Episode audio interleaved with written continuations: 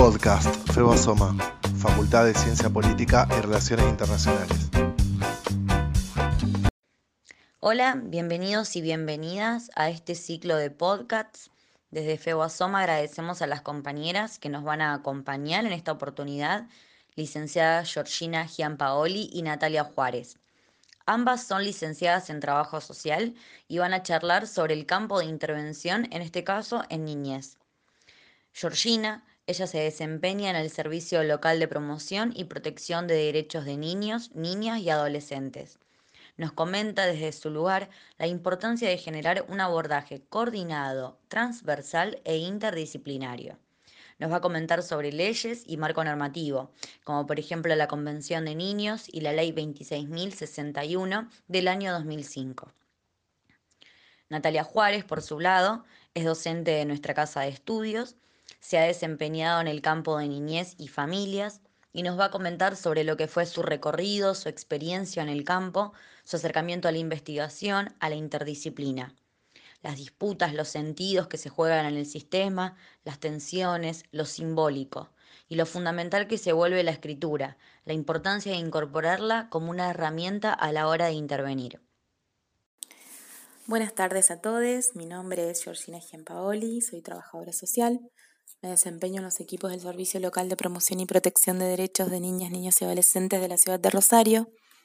Agradezco la invitación para que dialoguemos acerca del sistema de protección de derechos, introducirnos un poco en lo que son las políticas sociales de niñez y adolescencia, pero haciendo hincapié en un aspecto, yo diría, central, en el espíritu de las leyes de infancia, tanto nacional como, como provincial, que es la conformación de un sistema o el intento de eso la importancia de generar un abordaje en las intervenciones de esta materia coordinado, transversal e interdisciplinario. Como seguramente algunos sabrán, lo que inaugura una nueva forma de pensar las niñeces ha sido la Convención de los Derechos del Niño de 1990. Ello afirma un cambio conceptual que algunos sostenían al respecto en el país y en la región. La Convención se constituye en el principal instrumento de promoción y protección a los derechos de la infancia y pone en la agenda del mundo de los derechos del niño, reivindicando sus derechos y exigiendo a cada Estado que la ratifique, que adecue su marco normativo y su sistema de instituciones. Argentina adhiere a la Convención y en la reforma constitucional del 94 se le da el carácter de rango constitucional, se incorpora al plexo normativo nacional. Esto deja una vacancia legal acerca de las formas en que implementar la Convención y presupone también un cambio de paradigma respecto de las leyes anteriores. Es así que surge la ley 26.061, muy debatida, muy trabajada, consensuada, fue un proceso interesante el que se dio hasta llegar a esa ley. Las políticas en materia de infancia y adolescencia están enmarcadas en la Ley Nacional 26061, que es del año 2005, y la ley de adhesión, que es la 12.967, que es de 2009, que rige el sistema de protección de derechos que tiene carácter provincial. El sistema de protección de derechos de niñas, niños y adolescentes está conformado por todos aquellos organismos, entidades, servicios que diseñan, planifican, coordinan, orientan, ejecutan, supervisan las políticas públicas de gestión estatal o privadas en el ámbito nacional, provincial o municipal destinados a la promoción, prevención, asistencia, protección, resguardo y restablecimiento de los derechos de las niñas, niños y adolescentes, y establece los medios a través de los cuales se asegura el efectivo goce de los derechos y garantías reconocidos en la Constitución Nacional, la Convención sobre los Derechos del Niño, demás tratados de derechos humanos ratificados por el Estado argentino y el ordenamiento jurídico nacional. Lo que viene a proponer un poco la Convención y las leyes nacionales posteriores en la materia es un cambio de paradigma, una nueva cultura en esta área que propone un cambio del menor objeto de tutela por el de niñe como sujeto social de derechos y ciudadano, ciudadana. En un reduccionismo y sintetizando algunos lineamientos acerca de los paradigmas de niñez, podemos decir que la doctrina de la situación irregular, que mantuvo su vigencia por casi un siglo mediante la ley 10.903, sancionada en el año 1919, y por otro, el paradigma de la protección integral, a partir de la implementación en el año 2005 de la ley 26061, que deroga la legislación precedente en materia de infancia. La protección integral del, niño, niña y adolescente contemplada en este momento histórico, exige un diseño institucional más integrado, en primer término políticas públicas universales para toda la infancia, también políticas sociales con intervenciones y poblaciones focalizadas y servicios especializados articulados a nivel local, distrital, provincial, nacional, para las familias, niños y adolescentes. Mariana Ruigé nos manifiesta al respecto que ambos modelos a veces pensados como verdaderos antagonismos y en otras como un continuum superador en el desarrollo histórico, seguido por la legislación de niñez, podemos contraponerlos en lo concerniente a bases teóricas, a la noción de sujeto niño menor, el lugar otorgado al juez y las categorías y formas de intervención que habilitan la, y la institucionalidad que fundan. El paradigma que ha sido denominado de situación irregular en relación al tratamiento de los niños y adolescentes nació y se desarrolló dentro de una visión de tipo correccionalista. Es decir, se trata de una forma de control social que surge desde un paradigma que estigmatiza a ciertos grupos sociales vulnerables, peligrosos, desviados, y les impone políticas correctivas o curativas. En cuanto a la noción de niñe, como decíamos antes, la primera alude a un menor incapaz, y delimitado a un sector segregado de la infancia, mientras que la segunda refiere a los niños como sujetos plenos de derechos, no solo derechos humanos, sino también aquellos derechos particulares por ser sujetos en desarrollo. El lugar otorgado al juez, bueno, en la, primer, en, la primera doctrina eh, le atribuye capacidades totalizantes, combinando competencias de juez, padre, acusador, decisor, defensor, y en la segunda acota su función al ámbito de su competencia, en el ejercicio del control de legalidad de lo que se implementa en el ámbito administrativo. Se trataría de un pasaje de un juez que ejecuta una política social fuera de su saber técnico y de su hacer jurisdiccional al juez técnico limitado a cuestiones de derecho.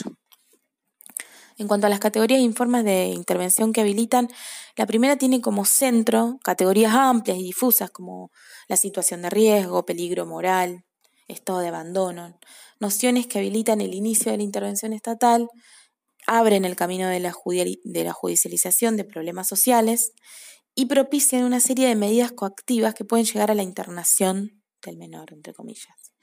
Mientras que en la segunda, los procedimientos que habilitan la intervención estatal son fundamentalmente extrajudiciales, reservando la esfera judicial solo para reclamos a fin de hacer efectivo algún derecho vulnerado en aquellas instancias en que el órgano administrativo no lo estuviera garantizando, como así también el control de legalidad de las medidas que hubiera adoptado, eh, que por separar al niño de su familia requieren control judicial.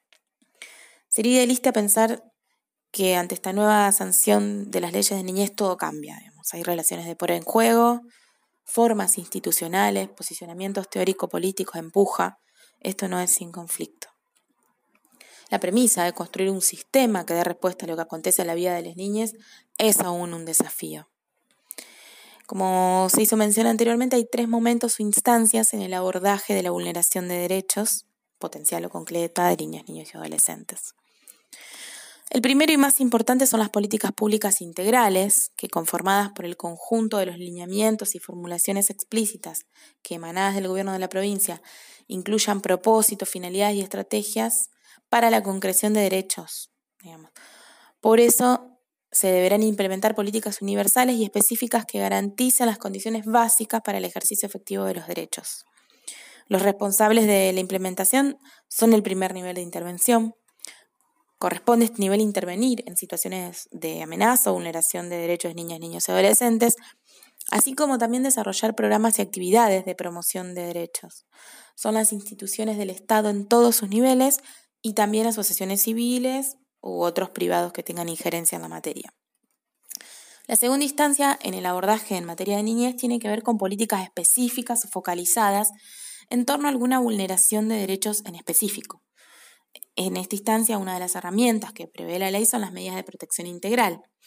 Son aquellas que deben ser adoptadas y aplicadas por la autoridad administrativa de promoción y protección competente ante la amenaza o violación de los derechos o garantías de una o varias niñas, niños o adolescentes, para preservar o restituir a los mismos en el goce y el ejercicio de sus derechos amenazados o vulnerados, o la reparación de sus consecuencias. La amenaza o violación que se refiere a este artículo puede provenir de la acción o omisión del Estado, la sociedad, los particulares, los padres, etc. O también de la propia conducta del, niño o del adolescente. Las medidas de protección integral nunca pueden consistir en la privación de la libertad. Estas medidas pueden ser sustituidas, modificadas o revocadas en cualquier momento eh, por la autoridad administrativa competente. La autoridad de aplicación de las medidas de protección integral son los servicios locales, que trabajan en el fortalecimiento familiar y en el abordaje en conjunto con las instituciones del primer nivel. El Servicio Local de Rosario cuenta con dos años desde su creación nada más, y aún hoy su funcionamiento es limitado debido a que cuenta con la mitad de los equipos que contempla su decreto de creación. La tercera instancia, en caso de que la vulneración de derechos persista, tiene que ver con medidas de protección excepcional, que son aquellas medidas subsidiarias y temporales que importan la privación de los niños, niñas o adolescentes del medio familiar o de su centro de vida en el que se encuentran. Tiene como objeto la conservación o recuperación por parte del niño del pleno ejercicio y goce de sus derechos vulnerados y la reparación de, de sus consecuencias y solo proceden cuando la aplicación de las medidas de protección integral resulten insuficientes o inadecuadas para cada situación particular. Estas medidas son limitadas en el tiempo, no pudiendo exceder perdón, los 90 días, plazo que debe quedar claramente consignado al adoptarse la medida, y pueden prolongarse con el debido control de legalidad mientras persistan las causas que le dieron origen. Cumplido el plazo de seis meses, contando desde que queda firme la resolución administrativa por la que se adopta la medida, la autoridad eh, se ordenará la misma, deberá resolverla definitivamente.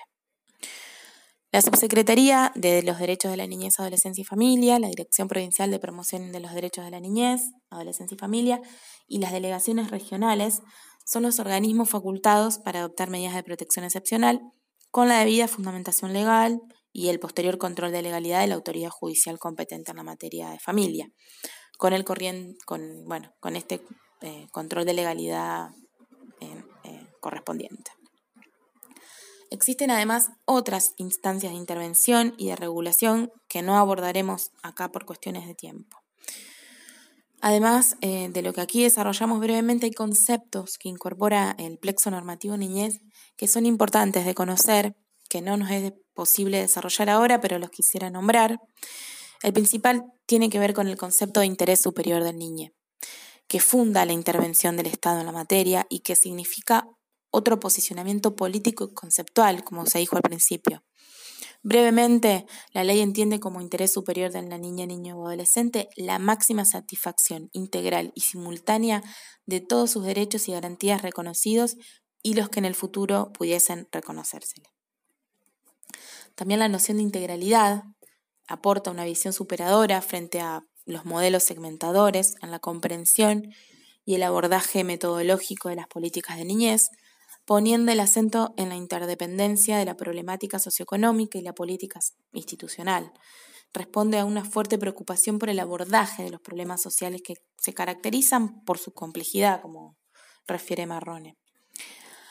Otros conceptos o artículos importantes a los fines de la intervención son el de aplicación obligatoria, el del deber de comunicar, el del deber de funcionario y funcionarias en recepcionar denuncias que nos implican de forma directa en el ejercicio profesional y los invito a que los conozcan, si, si, si todavía no los conocen.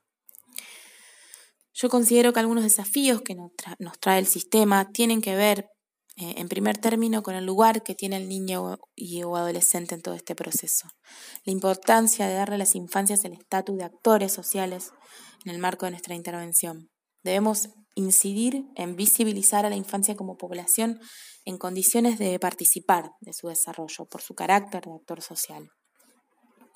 En segundo lugar, creo que debemos garantizar la gestión del proceso de atención y promoción de manera articulada, desde la propuesta e implementación de espacios y mecanismos de atención y protección de la infancia hasta la promoción a través de políticas sociales desarrolladas y con la participación de los actores sociales, desde el Estado, la sociedad civil y también en las instancias de la excepcionalidad que plantea la ley. La intersectorialidad de las intervenciones es uno de los temas que desafían la gestión pública entre los poderes del Estado y la articulación entre las distintas áreas de gobierno. Se recrea una nueva mirada al incluir la interdisciplina que facilita la negociación entre los diferentes puntos de vista de los sectores que participan. ¿Cómo se materializa esa intersectorialidad? Bueno, yo creo que pudiendo coordinar estrategias entre las diferentes instituciones que no impliquen la fragmentación de las intervenciones, generando dispersión de esfuerzos y fundamentalmente tampoco la profundización de las vulneraciones de los derechos de las niñas, niños y adolescentes.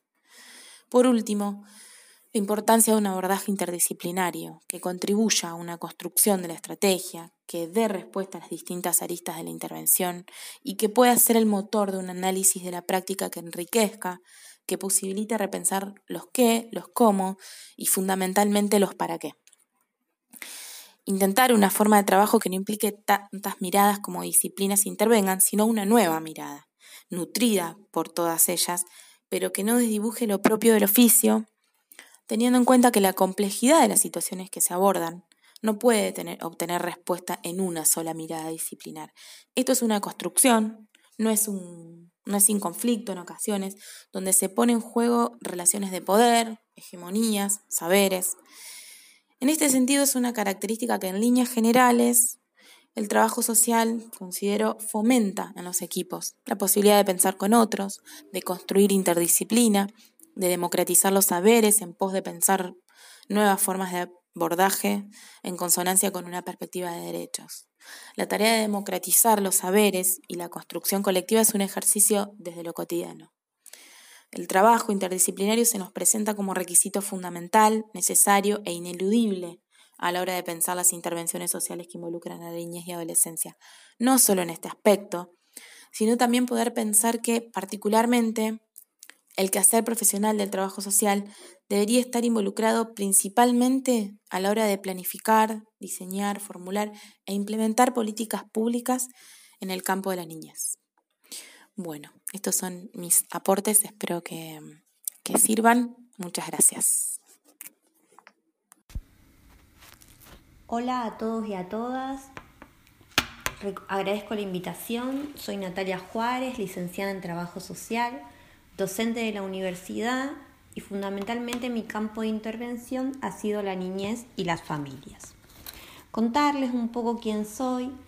Es en el año 2011 comencé a trabajar en la dirección de niñez de la ciudad de Rosario, en un equipo interdisciplinario cuya función principal era adoptar y trabajar cuando un niño o niña es separado o separada de su centro de vida ante la grave vulneración de derechos las llamadas medidas excepcionales. Luego, en el año 2015, comienzo a formar parte de un programa que se inaugura ese año, llamado Programa de Fortalecimiento de Procesos Adoptivos. Es un programa también interdisciplinario cuyo objetivo es trabajar la situación jurídica de adoptabilidad y un posible proceso de vinculación de inscriptos e inscriptas en el registro único de aspirantes a guarda preadoptiva de la provincia de Santa Fe. Casi en conjunto, aunque recordándolo mejor, fue desde que era estudiante que comencé un proceso de formación, si se quiere más académica, vinculada a la investigación. Desde que estaba estudiando en la FACU me acerqué al Centro de Investigaciones Interdisciplinario en Derechos de Infancia y Adolescencia de la Facultad de Derecho. Ahí comencé o aprendí a formularme preguntas.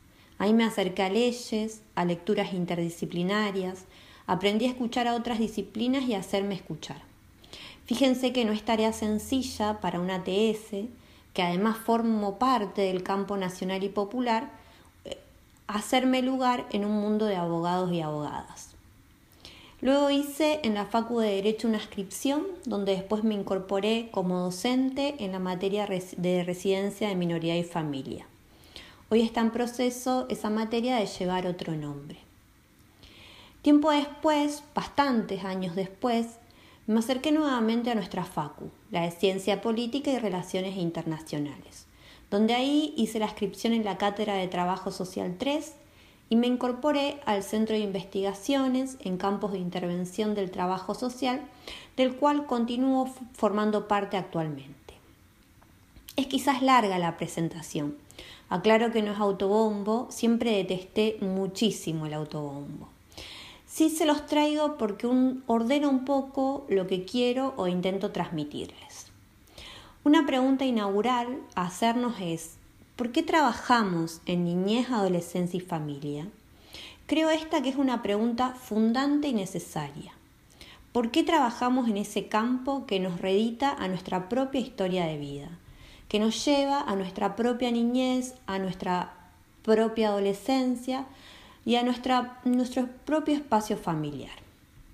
Develar esta pregunta es para mí poner en palabras qué fantasmas, qué imaginarios subyacen. ¿Quién mira y qué mira cuando comienza un proceso de intervención con un niño, con una niña o con un adolescente? El campo de la niñez y adolescencia se constituye como un campo de disputas. Disputas en cuanto a nominaciones, disputas en cuanto a sentidos, disputas en cuanto a prácticas. ¿Qué es lo que está en juego? Lo que está en juego es la producción de un otro o de una otra como objetivación. Lo que está en juego es la mirada hegemónica de los niños, niñas adolescentes desde una única mirada universalizante. Lo que está en juego es la normativización de la familia, bajo un mandato siempre moralizante. Esto que traigo es en relación a comenzar a pensar que las acciones que se desarrollan en el sistema de protección integral de niños, niñas adolescentes no se desarrollan con una direccionalidad única, donde solo se aplicaría el enunciado de la ley a modo de, receta. A pesar sí que el sistema está erigido desde un discurso normativo hegemónico. Lo que en el sistema comienza a confluir es unas líneas de tensiones acerca de diversos mundos simbólicos, donde se tensionan los ideales sobre los modos en que debiera ser la crianza de un niño, niña, adolescente y los ideales acerca de cómo debe ser y actuar un niño, niña, adolescente. ¿Qué es lo que se va produciendo? Se van construyendo sobre todo narrativas hegemónicas que circulan en el campo institucional creado.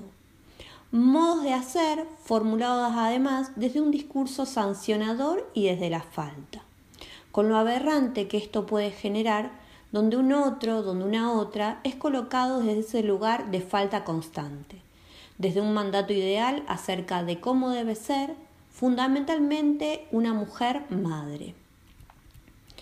La ruptura en tanto proceso de intervención con estos modos de narrar y de decir forma parte del trabajo social. Instalar rupturas con esas vigentes miradas en el campo de la niñez y de las adolescencias es uno de nuestros ejes en la intervención lo que sin dudas tiene que ver en repensarnos al interior de la profesión, sobre todo en los modos de hacer. Un aporte fundamental que el trabajo social en el campo de la niñez, adolescencia y las familias es acerca de los modos en que narramos, la manera en que nombramos. Esto sin duda es un eje político que genera, por un lado, movimientos institucionales pero también genera movimientos para la propia vida de un niño, de una niña o de un adolescente. La historia en relación a esto ha ido trazando relatos desde la idea de menor, homogeneizando el discurso, nombrando a toda la niñez desde la enunciación de niño. Ha construido en esta, línea, en esta línea un andamiaje institucional que evidenciaba estas lógicas totalizantes me refiero a esas grandes estructuras institucionales, a las lógicas de caridad para que la niñez pobre pueda acceder a sus derechos. Ha generado un adolescente peligroso, un adolescente enemigo. Tere Matus refiere que la política debe estar orientada hacia la formación reflexiva de los sujetos, de manera que puedan desarrollar su capacidad de decir que no, de manera argumentativa y racional. Para ello, la intervención debe proveerles de códigos de información para interpretar alternativas ofrecidas y para escoger con criterios válidos. Esta posibilidad de decir que no, sin que sea leído desde la falta o, desde una perspectiva sancionatoria, es uno de los ejes que dota de sentido procesos que se liguen al acceso a derechos. La posibilidad de decir no es quizás una gran falencia en los abordajes territoriales del sistema de protección integral de niñez y de otros campos de intervención también, que tiene que ver fundamentalmente en cómo concebimos a los otros y cómo concebimos a las otras.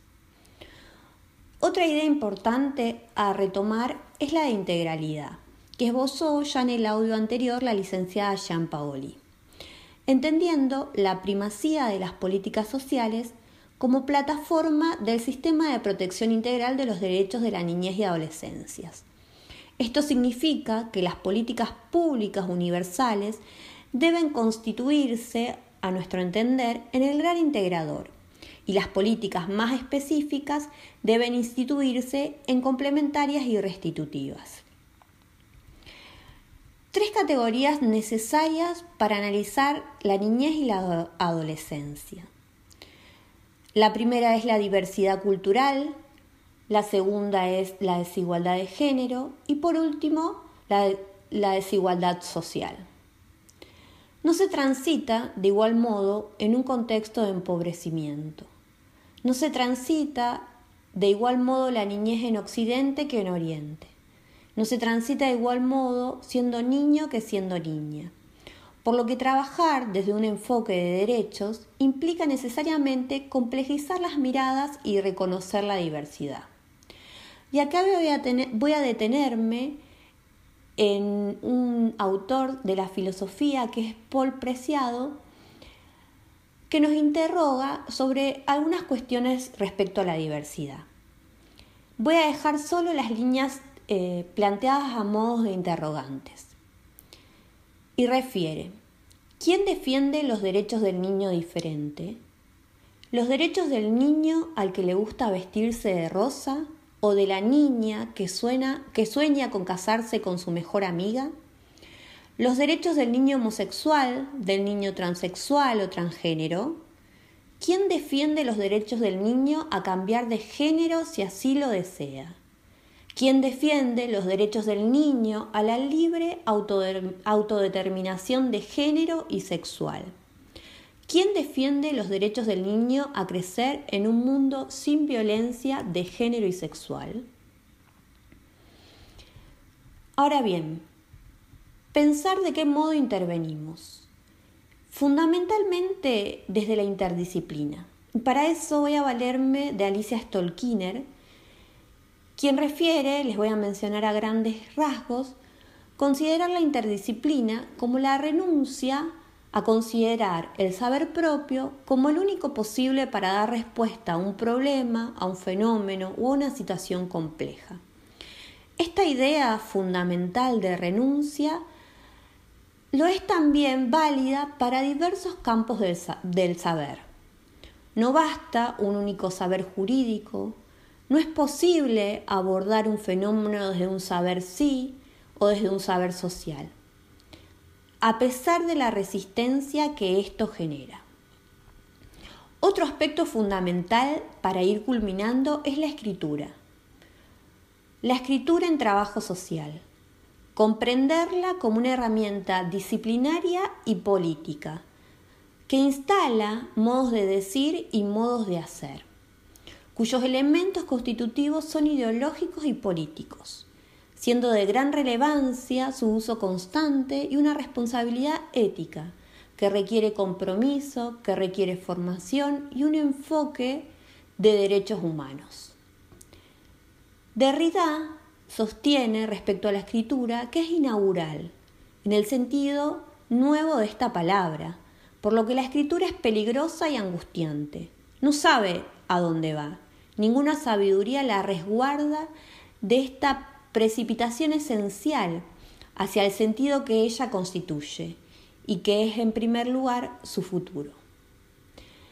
Bueno, estas son algunas líneas para acercarles el campo de la niñez y adolescencia y familia en este tiempo de, distanciamiento social, pero no de ausencias.